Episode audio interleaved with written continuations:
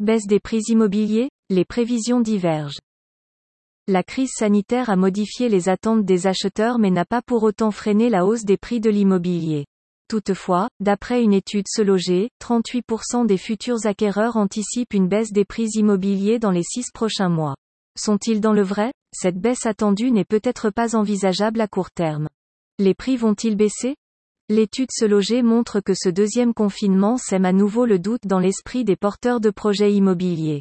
Désormais, ils sont 38% à parier sur une baisse des prix immobiliers dans les six prochains mois. Alors qu'ils n'étaient que 30% en septembre. D'autre part, les futurs acheteurs sont 34% à miser sur une augmentation des prix et 27% sur un statu quo. Dans les faits, la perception des futurs acquéreurs fluctue à la hausse ou à la baisse. Toutefois, elle reste en décalage avec la réalité car c'est la hausse qui prévaut. La crise sanitaire est venue perturber le quotidien de chacun entraînant ainsi une fluctuation des envies. En effet, on observe un nombre croissant de recherches sur ce loger. La progression est de 50% en un an au national alors que le nombre de biens à la vente est à la baisse.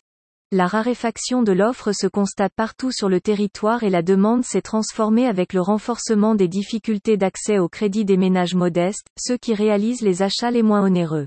Tout contribue donc à accroître la pression sur les prix.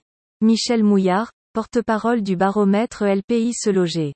Si une baisse des prix immobiliers devait se faire sentir, elle pourrait être progressive dans un premier temps. Elle pourrait alors s'estimer à 5% voire jusqu'à 10% de moins. Baisse des prix immobiliers. Les prévisions divergent. Les prévisions des vendeurs et des acheteurs divergent. Alors qu'ils ne poursuivent pas les mêmes objectifs, il n'est pas étonnant que leur perception de l'évolution des prix immobiliers soit différente. Côté acheteurs, ils sont 38% à appeler de leur vœu une baisse des prix immobiliers. A contrario, les vendeurs souhaitent qu'ils se maintiennent, 35%, voire qu'ils augmentent, 29%.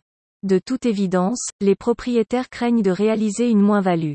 En cela, ils espèrent que les prix des logements poursuivent leur hausse. Pour autant, ces écarts de prévision vendeurs-acheteurs se resserrent en Île-de-France. Dans cette région, 42% des porteurs d'un projet immobilier d'achat et 41% des propriétaires vendeurs anticipent une baisse des prix immobiliers.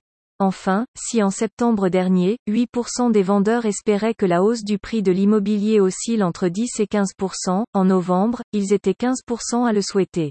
Alors, qu'en est-il? Peut-on espérer une baisse des prix immobiliers dans les mois à venir?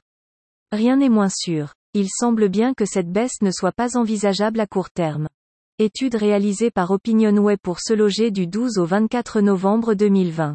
Échantillon de 5048 porteurs d'un projet immobilier, dont 3723 futurs acheteurs et 886 vendeurs.